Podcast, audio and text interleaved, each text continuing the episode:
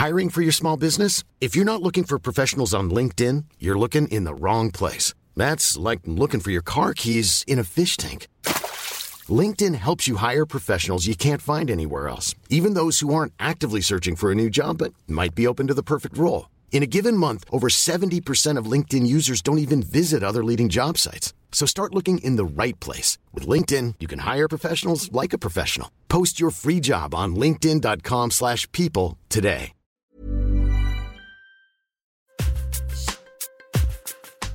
Thune, le premier podcast intime sur l'argent. Nous, t'imagines, on débarque de France avec tous nos clichés, nos idées préconçues, etc. Et tu dis, merde, il y a mon collègue avec qui je bossais la veille sur un projet qui vient de se faire virer. On se dit, bah ça peut m'arriver aussi. Et qu'est-ce qui se passe si ça m'arrive? Si tu veux, depuis qu'on est arrivé au Canada ou même depuis qu'on a quitté la France, notre train de vie a dû faire x4. Et je pense qu'à un moment donné, on va heurter un espèce de plafond de verre.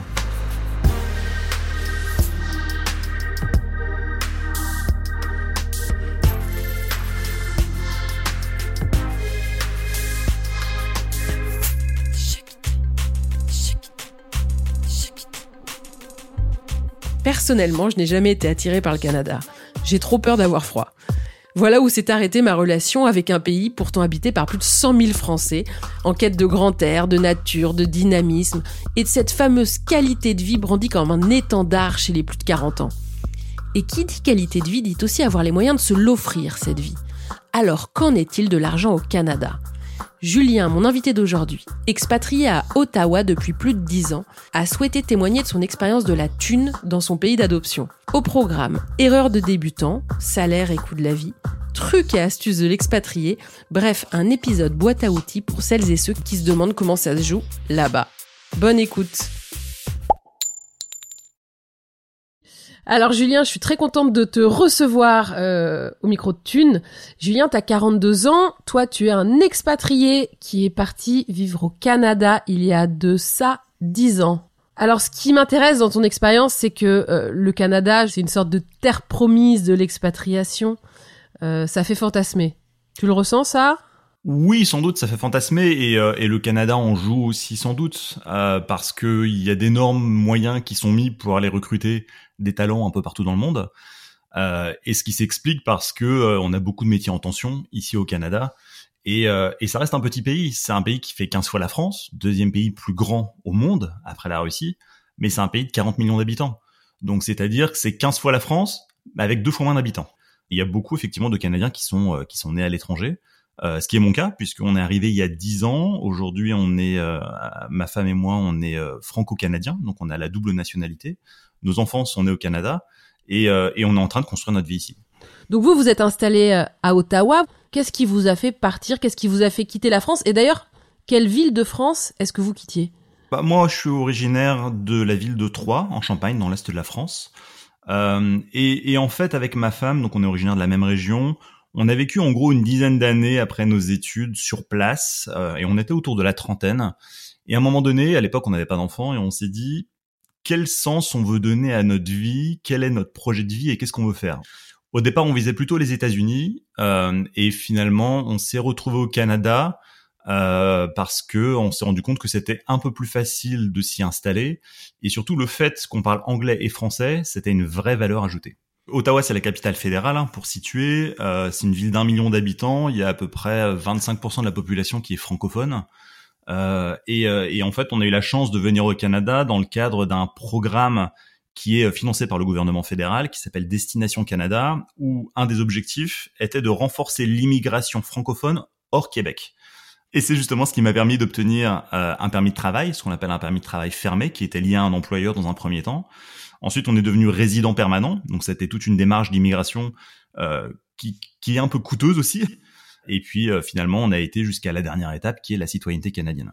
Quand on se projette quand même dans le aller vivre au Canada, donc il y a tous ces clichés, il y a les Canadiens sont tellement sympas, il y a plein de boulot, euh, il y a l'argent, il y a cette fameuse qualité de vie dont on parle là au Canada, la qualité de vie, euh, voilà, tout ça tu vas nous en parler. Euh, peut-être un peu le déconstruire aussi. Hein. En fait, c'est assez simple de trouver un job au Canada. Oui, ça peut être simple si tu as la chance d'avoir un job en arrivant sur place. Mais pour qu'un employeur euh, canadien te, te, te, te, te sponsor en fait et te donne un permis de travail ou participe en tout cas à te donner un permis de travail, faut que lui-même fasse des démarches en interne. Faut qu'il prouve qu'il n'ait pas pu embaucher de Canadiens avant d'aller chercher des personnes à l'étranger. Parfois, tu as des histoires tragiques hein, en matière d'immigration parce que tu as des gens qui viennent au Canada, travaillent dans des conditions très difficiles, euh, des patrons qui exploitent cette, cette, cette main d'œuvre qui connaît pas toujours ni ses droits ni euh, ni ce qu'elle doit ou ne doit pas faire. Euh, et si tu fais quelques recherches dans la presse, tu t'apercevras assez rapidement qu'il y a aussi des, des, histoires qui tournent rapidement au cauchemar. Donc euh, c'est important de dire que l'histoire et nous notre expérience, finalement, c'est une belle histoire, mais c'est pas le cas de tout le monde.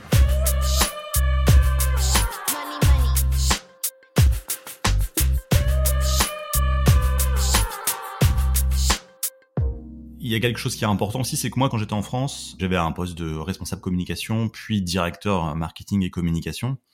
Et quand je suis arrivé au Canada, je suis redescendu en bas de l'échelle, en fait. C'est-à-dire qu'il faut pas imaginer que parce que tu es directeur marketing en France, tu vas être directeur marketing au Canada. Quand on est arrivé au Canada, moi, j'ai commencé sur un poste de gestion de projet, euh, donc qui est plutôt un poste, on va dire, junior, euh, qui toutefois payait mieux que ce que je faisais en France en tant que directeur. Euh, mais il faut accepter de redescendre un peu sur le plan de la hiérarchie des responsabilités. Et c'est une démarche qui, euh, qui nécessite aussi une bonne remise en cause, parce que euh, faut, faut être très humble et, et savoir un peu repartir de zéro. Quoi. Moi, je venais de province, petite ville dans l'est de la France, donc j'avais pas des salaires parisiens à la base. si tu veux, en, en 2013, euh, j'étais, euh, j'avais un salaire en gros autour de 35 000, 37 000 euros par an brut. Donc on était sur un salaire, on va dire, de base assez classique. Et quand je suis arrivé au Canada, mon premier job, en gros, euh, c'était l'équivalent de 43 000 euros brut par an. Donc c'est-à-dire que pour un poste plus junior avec moins de responsabilités, je gagnais quasiment 6 000, l'équivalent en dollars canadiens, l'équivalent de 6 000 euros de plus par an. Donc, euh, donc sur le papier, on se dit waouh, c'est trop bien, c'est génial. Sauf qu'en fait, le taux de change, évidemment, ça évolue. Donc, euh, d'un mois sur l'autre, en réalité, tu gagnes pas. Euh, la, la, la, différence est, est, pas la même. Et puis surtout, après, il y a des tas de choses qui sont pas forcément comprises dans le salaire qui a été comprise en France. C'est le cas notamment de tout ce qui est santé, tout ce qui est retraite, tout ce qui est assurance. Il y a des choses au Canada qui coûtent extrêmement cher. Et le coût de la vie, notamment à Ottawa, et pourtant c'est pas la plus chère des villes canadiennes, euh, peut être assez considérable quand tu compares ça avec une petite ville de province française. T'as raison d'aborder ce sujet, on va parler du coût de la vie. Ça coûte combien pour se loger au Canada, euh, enfin à Ottawa? C'est c'est quoi? Je sais pas, quand t'arrives, t'as 30 ans, c'est ça, ça te coûte combien deux pièces? Euh, on avait on avait justement un, petit appartement, deux pièces, on payait 1500 dollars de loyer par mois. Euh, donc à l'époque 1500 dollars, ça doit être dans les 1000 1100 euros à peu près euh, par mois. Euh, et nous, notre budget, on s'était dit, si on a 800-900 dollars, ça serait vraiment le maximum. On a passé 15 euh, jours à chercher, on a visité des taudis, et on s'est dit non, ça va pas être possible. Donc ça veut dire qu'il va falloir faire un effort supplémentaire pour pour pour mettre l'argent dans ce loyer. Donc donc voilà, on a eu la chance une fois de plus de trouver un, un bel appartement bien situé, mais mais 1500 dollars par an quand on avait un budget de 800. Donc bah faut couper sur le reste, faut s'adapter, il faut essayer de trouver des solutions financières pour faire en sorte qu'on soit pas obligé de refaire nos valises six mois après pour, pour rentrer en France. Ottawa est une ville qui est souvent moquée par les Canadiens euh, parce que elle est en gros située entre Toronto et Montréal, qui sont les deux gros pôles d'attractivité qui bougent beaucoup. Euh, Toronto, c'est la capitale financière. Euh, Montréal, c'est une capitale, enfin c'est une ville en tout cas au Québec qui est très vibrante, notamment tout ce qui est nouvelles technologies, etc. Et Ottawa est un peu entre les deux. Ottawa, c'est une ville gouvernementale euh, la plupart des jobs sur place sont occupés par des euh, par des fonctionnaires fédéraux. Et, euh, et c'est une ville qui, moi, je la qualifierais une ville familiale, sécuritaire, où les gens se lèvent tôt et se couchent tôt. Au Canada, t'as pas du tout cet état d'esprit qui consiste à inviter les gens à manger, à boire l'apéro, à venir chez toi, tu vas chez les autres, etc. Nous, on habite dans le même quartier depuis cinq ans, on connaît nos voisins, mais on n'a jamais été chez eux.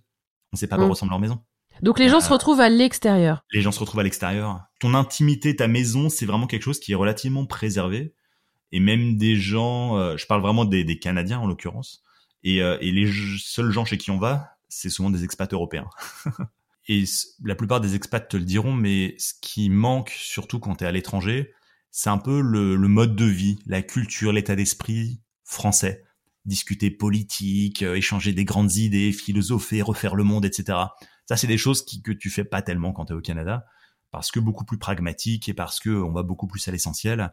Et euh, on aime forcément un peu moins euh, discuter des sujets qui peuvent être très, très polarisants, religion, politique ou autre. Votre budget immigration, il était de combien? En gros, on était parti avec euh, quelque chose comme 10 000 euros, je crois, de mémoire. Euh, et, euh, et, donc moi j'avais un job donc avec un salaire qui tombait tous les tous les toutes les deux semaines. On est payé toutes les deux semaines. Ce qui est pas mal en termes de trésorerie parce que ça permet aussi un peu de lisser les dépenses et de mieux gérer son budget.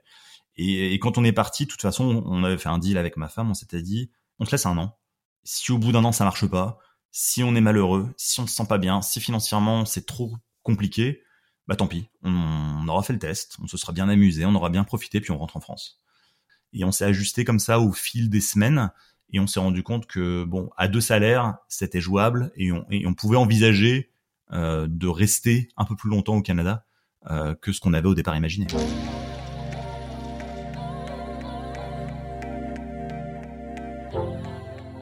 Est-ce que vous avez eu des surprises lors de cette installation au Canada? Il y a eu des surprises concernant le coût de la vie, euh, parce qu'il y a des choses qui sont incroyablement chères. Aujourd'hui, si tu veux, pour un forfait euh, internet tout compris, téléphone, euh, c'est courant de payer à deux personnes, c'est courant de payer entre 250 et 300 dollars. Comment ça se fait? Parce que le Canada est deux fois moins peuplé que la France, et sur le marché des télécommunications, c'est vraiment un oligopole, c'est-à-dire que tu as trois acteurs principaux et tu as peu de concurrence. Tu sais, en France, quand Free est arrivé, les prix ont vraiment commencé à baisser à ce moment-là.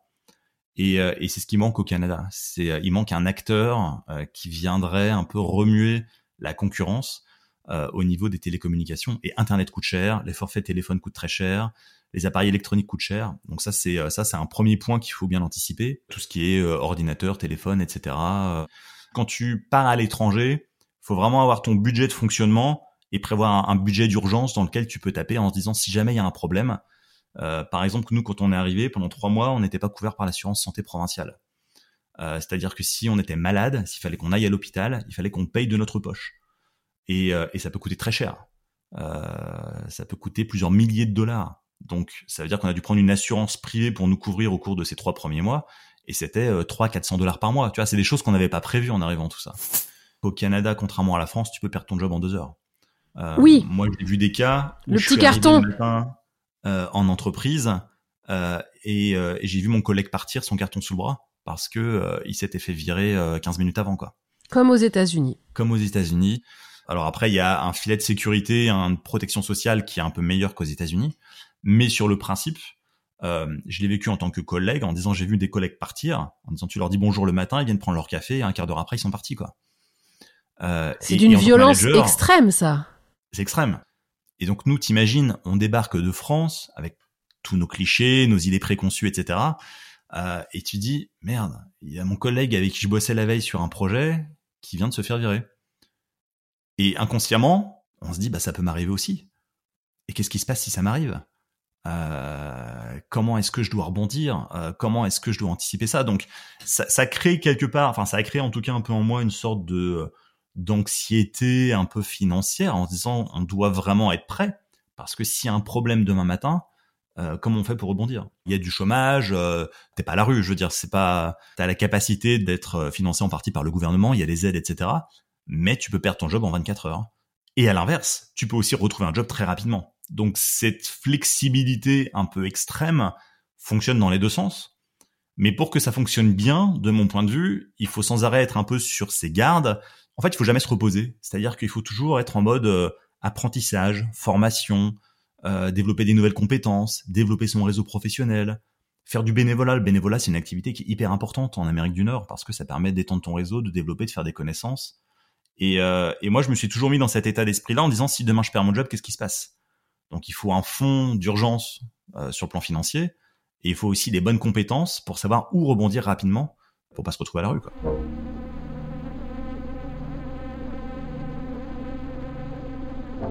Est-ce que le salaire a été un argument de poids dans la balance pour rester Canada? Ça fait partie des arguments, mais c'était un mix de plein de choses.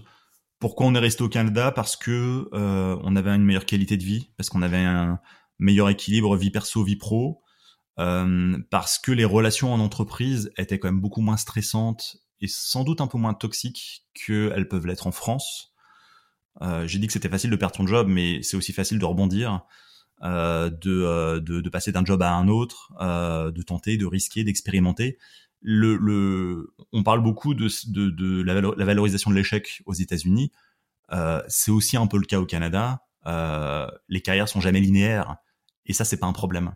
Tu peux passer d'un secteur à l'autre, d'un métier à l'autre, de responsabilité à d'autres. Et en général, si tu es capable de les expliquer, c'est plutôt valorisé. Quand tu dis équilibre vie pro, vie perso, euh, pourquoi? En gros, les journées sont euh, un peu plus ramassées, c'est-à-dire qu'en France, moi quand je travaillais en France, j'avais une heure et demie de pause le midi, tu sais, ça n'a pas tellement de sens. En Amérique du Nord, tu as 30 minutes, 45 minutes, en gros, pour, euh, pour prendre ton repas le midi, ce qui fait que tu quittes plutôt le soir. Et en général, une personne qui quitte après 4h30, 5h, c'est une personne qui est mal organisée c'est une personne qui est mal organisée parce que ça veut dire qu'elle n'a pas été capable de faire son travail dans une journée de travail normale. Moi, quand je suis arrivé, en bon français, je me suis dit, allez, j'y vais. Je vais faire des heures, ça va être, je vais montrer que je suis investi, que je suis impliqué, etc. Et plein de fois, j'étais le dernier à partir. Mon boss partait avant moi. Et là, je me rends compte, bah oui, que euh, personne ne reste au bureau jusqu'à 19h30, 20h, euh, parce que c'est pas considéré comme étant quelque chose de bénéfique, aussi bien pour soi et pour l'entreprise. Ça doit être agréable de découvrir ça. C'est génial, c'est génial. Je veux dire, t'es notamment t'es euh, que ce soit été comme hiver. Je veux dire, tu quittes, euh, t'es chez toi à 5 h 5 h et demie max. T'as encore toute ta soirée euh, pour aller skier en hiver, faire de la luge ou du patin.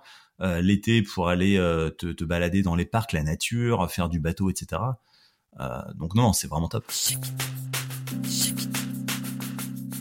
Quand on nous parle de notre podcast, une des réflexions qui revient euh, très souvent, c'est ah oui, c'est vrai, le tabou de l'argent en France, euh, c'est particulièrement euh, compliqué de parler d'argent, mais aux États-Unis, c'est super décomplexé, etc., etc. On connaît ça par cœur. Mais alors, au Canada, je pense que le Canada, c'est un peu le bon mix entre la France et les États-Unis. C'est assez décomplexé, mais ça dépend des endroits où tu es. C'est-à-dire que chez les francophones, je pense que tu as un peu plus cette culture française, européenne, judéo-chrétienne qui fait qu'on aime peut-être un petit peu moins parler d'argent, alors que dans les autres provinces majoritairement anglophones, dont l'Ontario, euh, dont les grandes villes comme Ottawa et Toronto, euh, là effectivement on est plus calqué sur le modèle, le modèle américain. Euh, le fait de négocier son salaire, c'est vraiment considéré comme quelque chose de normal. On te demande tes prétentions. C'est vraiment, c'est, il n'y a pas de gêne en fait quand il s'agit de parler d'argent, quand il s'agit de négocier des augmentations des primes ou des bonus, ça se fait assez naturellement. Et c'est juste que tu parles d'argent comme tu parlerais de euh, de, euh, de missions professionnelles, de tâches, de rendez-vous avec un client, etc. Quoi. Il n'y a pas de gêne vraiment sur ce sujet. Entre collègues, entre amis, vous parlez de votre niveau de vie? Ça peut arriver, euh, ça dépend avec qui je parle. C'est sans doute plus facile avec des anglophones qu'avec des francophones, comme je te disais, pour des questions peut-être un peu de culture, mais euh, mais globalement oui. Et puis euh, c'est pas c'est pas un énorme secret. ça, ça ça, ça, ça c'est pas un énorme problème, quoi. Est-ce que toi, dans ton quotidien, tu observes beaucoup de pauvreté, des gens euh, dans la rue euh, qui font la manche euh... Je te dirais que les choses ont beaucoup évolué au cours des cinq dernières années, notamment à Ottawa, mais partout au Canada, honnêtement, euh, dans toutes les grandes villes pour plusieurs raisons. la première, c'est le coût de la vie. Comme je te le disais, c'est très cher de se loger. Et euh, avec la pandémie de Covid, euh, il y a eu énormément de, de, différents problèmes qui se sont agglomérés. Donc il y a des gens qui ont perdu leur job, il y a des salaires qui ont augmenté. Ça a poussé beaucoup de gens à la rue. Et on fait face également en Amérique du Nord, c'est un truc qu'on connaît pas en France ça, mais euh, ce qu'on appelle l'épidémie des opioïdes, donc qui, qui nous vient des, des États-Unis oui, le. Fentanyl. Euh, le, le, fentanyl notamment, qui est Ouais. une drogue très bon marché, très addictive, qui fait des dégâts absolument abominable euh, dans les dans les villes auprès des gens, etc. Notamment sur euh, notamment sur Montréal, sur Toronto et sur Ottawa, euh, où tu vois des scènes que tu que tu voyais pas encore il y a 5-6 ans, quoi. Donc oui, des gens qui sont dans la rue, des des, des toxicomanes, des gens qui sont vraiment bah, qui sont mal, quoi. Et puis quand l'hiver il fait moins 20, moins 30, moins 40, euh, bah c'est c'est encore plus compliqué. Et en ce moment, la situation est sans doute beaucoup moins glorieuse qu'elle ne l'était il y a 10 ans. Ça, ça, je pense pouvoir l'affirmer, ouais. Est-ce que tu as remarqué des signes extérieurs de richesse euh, particulièrement notables? Je vois deux catégories. Euh, la première, typiquement, ça va être le, le, chalet euh, à, la, campagne. Je veux pas caricaturer parce que c'est pas le cas, mais t'as certaines personnes qui ont la chance d'avoir un, un chalet dans lequel ils passent leur week-end, été comme hiver, et le fait d'avoir ce, euh, ce pied à terre euh, à une heure, deux heures, trois heures de la ville dans laquelle tu travailles, et c'est vraiment cool. On a eu la chance d'être invité à plusieurs reprises dans un chalet pour y passer un week-end. C'est juste extraordinaire parce que t'es perdu au milieu de nulle part, au bord d'un lac, dans une forêt, dans un chalet en rond, en rondin de bois, etc., avec le feu de cheminée. C'est c'est vraiment le cliché canadien. Mais ça peut être considéré comme un signe extérieur de richesse. Moi, je suis pas capable de me payer un chalet aujourd'hui, euh, clairement pas. Et je dirais le second, c'est euh, euh, un, peu les lieux où tu pars en vacances, notamment en hiver. alors, faut que je fasse attention à ce que je dis parce que tout le monde, tous les gens qui partent à Cuba, République dominicaine et autres, sont pas riches. Mais tu as quand même beaucoup de Canadiens qui ont la chance de pouvoir s'enfuir de l'hiver qui est long euh, et, qui partent souvent, les vacances de Noël, vacances de mars, euh, une semaine, deux semaines euh, dans les pays, ce qu'on appelle les pays du Sud. Donc typiquement, c'est les Caraïbes, c'est le Mexique, c'est l'Amérique du Sud, pour aller faire le plein de soleil, pour aller faire une croisière en Floride ou autre. pareil, c'est quelque chose que nous, on n'a jamais pu se payer jusqu'à présent. Mais de mon point de vue, ça pourrait être considéré comme une forme de signe de richesse. Et les voitures? Parce que j'imagine que même dans les capitales, tout le monde se déplace en voiture globalement, c'est des villes faites pour la voiture, hein, avec euh, tout cet, état d'esprit américain. L'essence est pas cher. Euh, aujourd'hui, euh, euh, t'es à 1,40$ le litre, ce qui fait en gros 1, 1 euro, 1 euro 10 le litre d'essence, pour te donner une idée. Euh, les voitures coûtent cher, euh, je pense un peu plus cher qu'en France. Pourquoi? Parce que t'as pas de constructeur canadien par rapport à la France où tu as des constructeurs français ou européens. Donc toutes les voitures doivent être importées, soit d'Asie, soit des États-Unis et, euh, et c'est ce qui coûte cher.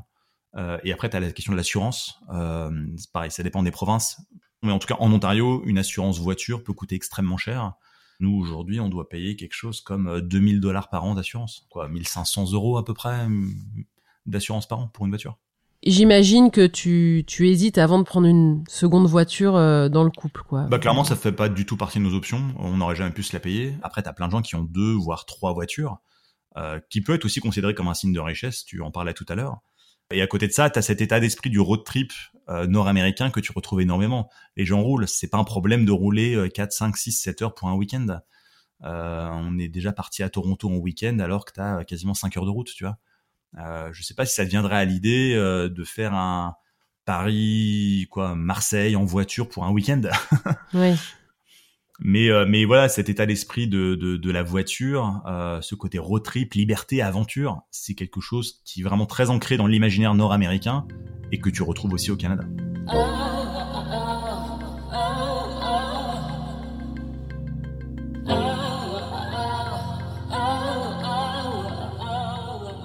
Et en bonne surprise, qu'est-ce qui coûte moins cher qu'en France? Alors, euh, l'essence, on en a parlé, ça coûte moins cher, ça c'est certain.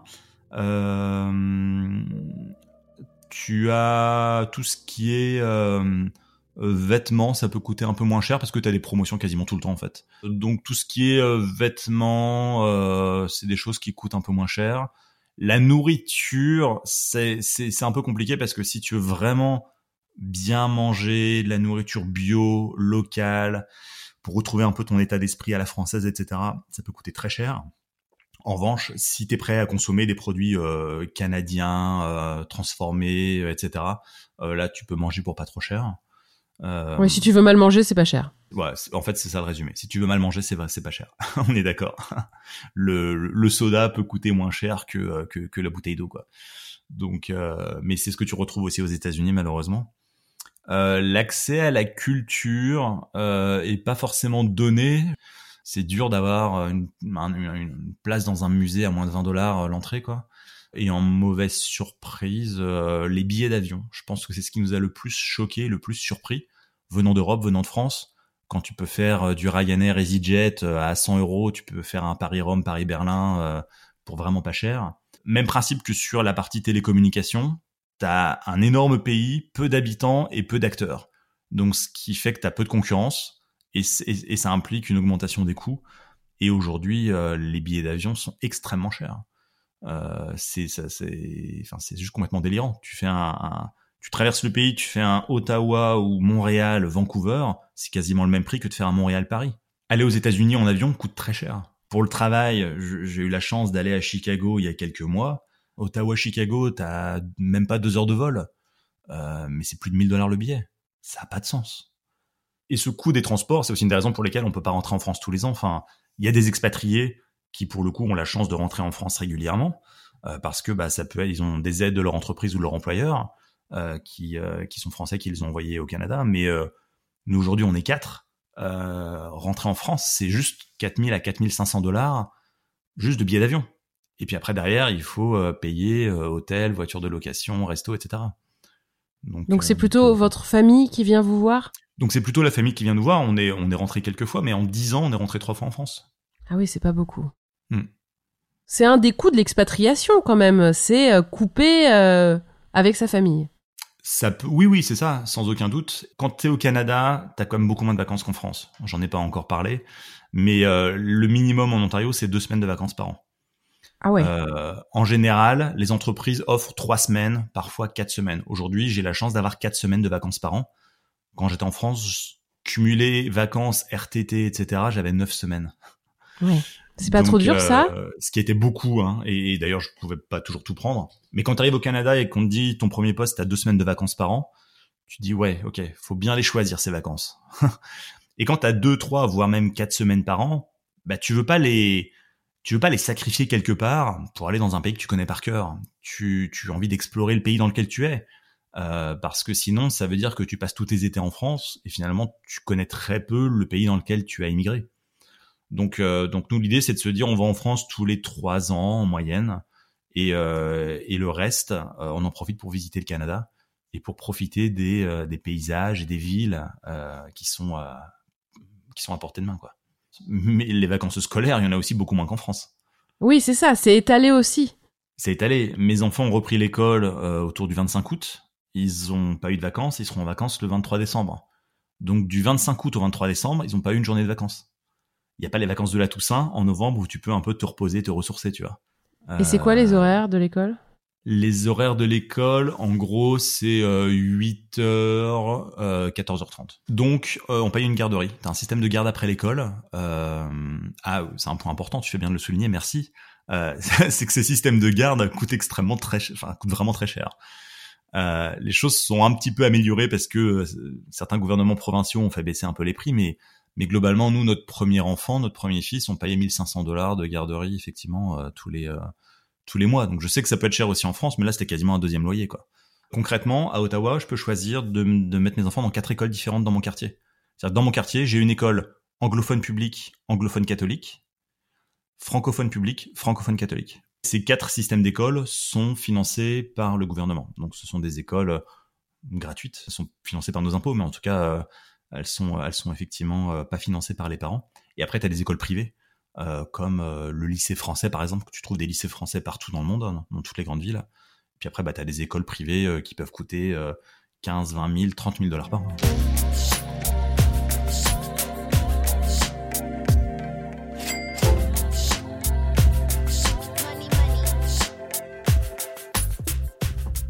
Et les impôts, parlons-en justement. En gros, tu as deux, deux paliers d'impôts, euh, et c'est la complexité du pays aussi, c'est que tu as un impôt au niveau fédéral et tu un impôt au niveau provincial, avec des niveaux différents. Donc chaque province détermine son niveau d'imposition, et après le fédéral détermine son propre niveau d'imposition. Euh, globalement, j'ai pas tous les détails en tête, mais je pense que c'est un petit peu moins imposé qu'en France, euh, sauf sur les très hauts salaires, où là tu peux flirter avec les 50%, sur les marges, sur les, le, vraiment le, la partie, euh, la partie euh, supérieure à 100 000, 150 000, 200 000 dollars. Tu vis avec ta femme, avec vos deux enfants. Vous vivez à Ottawa. Vous vivez dans quoi? Aujourd'hui, on a la chance de vivre dans une maison euh, à 15 minutes du Parlement du Canada, du centre-ville d'Ottawa, qui est une maison qu'on a achetée avant la pandémie de Covid. Et, et, qui a pris, je pense, quasiment 25 à 30 en valeur en quoi 5 ans. On est sur une maison qui est en gros euh, autour de 200 mètres carrés. maison individuelle qu'on a eu la chance, qui était déjà on, à un prix quand même assez élevé, mais qui mais qui aujourd'hui a pris énormément de valeur parce que le marché de l'immobilier a vraiment grimpé incroyablement au cours des dernières années. c'est une maison qu'on a payée autour de 750 000 dollars, qui aujourd'hui est évaluée près d'un million de dollars. Vous êtes endetté sur 25 ans Plus, on, on, est, on est endetté sur 30 ans. Euh, pourquoi? Parce que les banques euh, adorent l'endettement, te proposent des tas de produits financiers qui permettent d'acheter la maison de tes rêves, sauf que derrière, elles sont aussi beaucoup moins regardantes sur les conditions d'obtention du crédit et les taux d'intérêt sont délirants. C'est un truc dont on n'a pas parlé jusque-là, mais euh, euh, je sais que les taux d'intérêt augmentent partout dans le monde en ce moment, mais au Canada, c'est complètement fou. J'ai, euh, on, a renouvelé notre prêt immobilier il y a quelques mois seulement. On est sur un taux qui est à 6,5% c'est absolument délirant. En gros, quand tu fais ton prêt immobilier avec la France, euh, quand tu fais, quand tu ferais un prêt immobilier en France, pardon, euh, t'as un montant fixe et tu sais sur 20 ans, 25 ans combien tu vas payer chaque mois, ça va pas bouger. Au Canada, tu es obligé de renouveler ton prêt immobilier selon un certain intervalle de temps.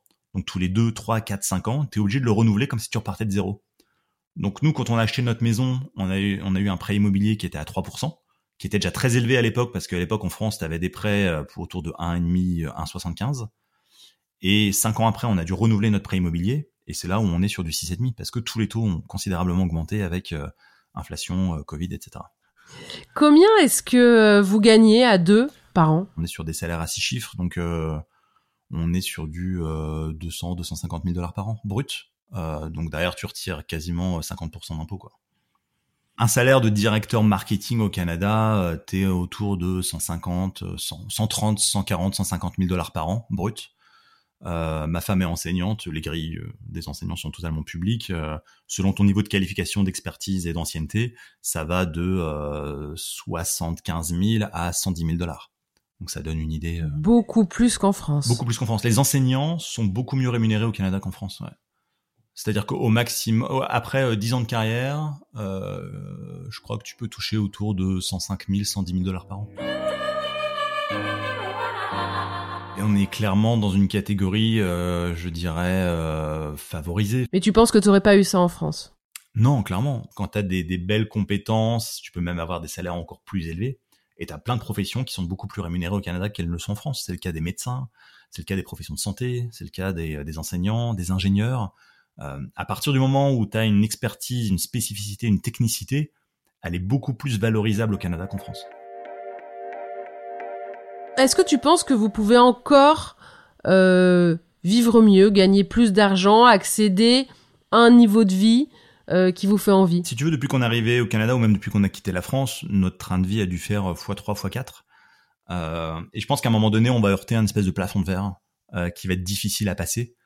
Euh, et, euh, et, et, et, je pense qu'honnêtement, on en est proche parce que bah, les salaires d'enseignants, par exemple, sont vraiment plafonnés. Donc, je pense que sur les 5-7 prochaines années, honnêtement, on devrait rester à peu près au même niveau. Euh, et puis après, voir comment ça évolue selon nos, envies et nos besoins. Mais euh, moi, dans mon poste, j'ai, euh, je dois aussi parfois recruter des collaborateurs. Je fais passer des entretiens, et notamment aux États-Unis. Et là, les prétentions salariales sont délirantes. C'est-à-dire qu'on parle beaucoup du Canada depuis tout à l'heure, évidemment, mais, mais aux États-Unis, les salaires sont 30 à 40% plus élevés qu'ils ne le sont au Canada. Mais après, parce que le contexte est différent, parce que le coût de la vie est aussi différent. Mais euh, typiquement, un poste de, euh, je sais pas moi, marketing manager, euh, j'ai des gens qui me demandaient 100 000, 120 000, 130 000 dollars par an pour être marketing manager. Les Américains n'ont aucun, aucun intérêt à venir bosser au Canada, en fait. Ah non, non, non, ça c'est certain. Ça c'est certain.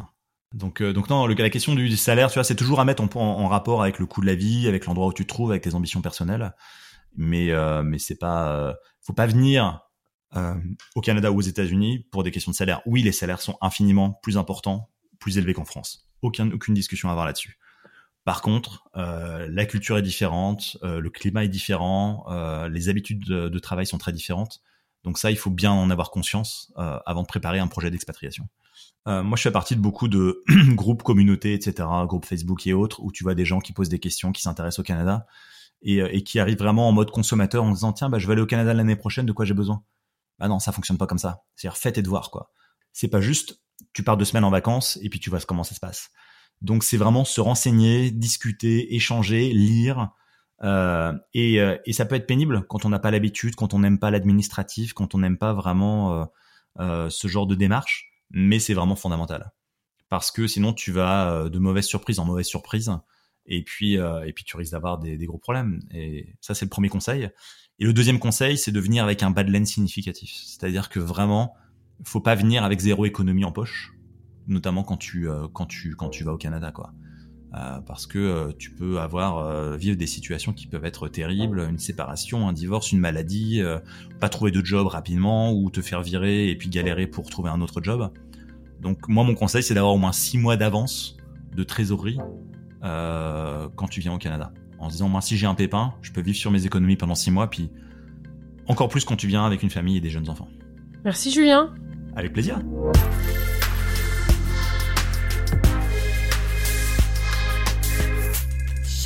Voilà, vous avez encore écouté un épisode de Thune, un podcast de Laurence Velli et Anna Borel. Cet épisode a été réalisé par Laurence Velli, monté par Frédéric Fortuny et accompagné d'une musique d'Emma Bitson. Si vous aimez Thune, vous pouvez nous soutenir. Le plus simple, c'est des étoiles et des commentaires sur vos plateformes d'écoute. Pour nous contacter, vous pouvez passer par Facebook ou notre compte Instagram.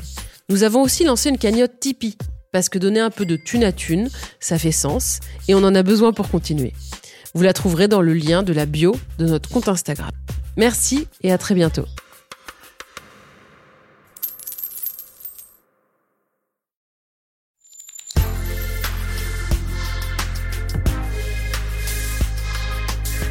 Mais avant l'épisode, j'aimerais vous rappeler que notre premier sponsor, c'est vous. Pour faire thune, vous savez qu'on a besoin de thunes. Ça prend du temps, du travail de montage, de journalisme. Je vous épargne le fichier Excel des coûts. Mais à vous qui kiffez thunes, pour assurer notre indépendance financière et pour que ça continue, eh bien il n'y a qu'un moyen, la cagnotte Tipeee. Sur Insta, via le lien en bio, ou sur Google en tapant Thune Podcast Tipeee avec 3 E, T-I-P-E-E-E. -E -E. Vous êtes déjà nombreuses, nombreux, mais on espère que vous le serez encore plus. Pour que Thune continue, je compte sur vous. Mom deserves the best, and there's no better place to shop for Mother's Day than Whole Foods Market. They're your destination for unbeatable savings, from premium gifts to show-stopping flowers and irresistible desserts. Start by saving 33% with Prime on all body care and candles. Then get a 15-stem bunch of tulips for just $9.99 each with Prime. Round out Mom's menu with festive rosé, irresistible berry chantilly cake, and more special treats. Come celebrate Mother's Day at Whole Foods Market.